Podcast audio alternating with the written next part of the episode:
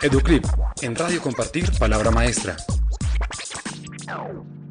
Nos encontramos con Elizabeth Castillo, directora del Centro de Memorias Étnicas. Elizabeth, para usted, ¿cuál es el papel de la educación en la construcción de una Colombia en paz?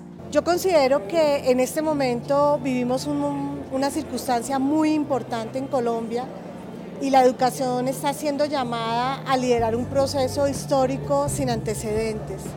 Particularmente en el sur del país y en una región como el Cauca, hemos visto cómo maestras y maestros de forma valerosa y casi heroica han sostenido los procesos escolares en medio de la guerra, en medio de los procesos de desplazamiento forzado, en medio del empobrecimiento de los territorios.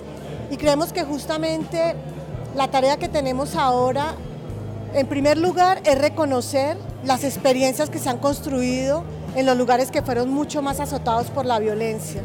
En segundo lugar, una de las tareas fundamentales en cabeza de las universidades es contribuir a, a, producir procesos de reparación en las instituciones, en los centros escolares, acompañando a los maestros, apoyando procesos de investigación y sobre todo abriendo una nueva oferta de formación de maestros en perspectiva del posconflicto.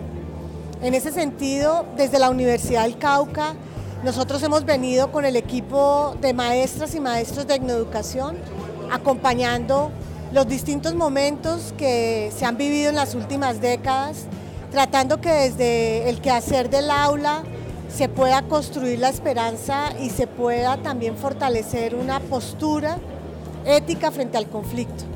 Creemos que estamos llamados en este momento particularmente a recabar en la historia educativa del país y hacer cosas como la que hoy está sucediendo aquí en la Universidad de los Andes, que es reconocer a esas personas que desde las aulas se han inventado las pedagogías de la paz.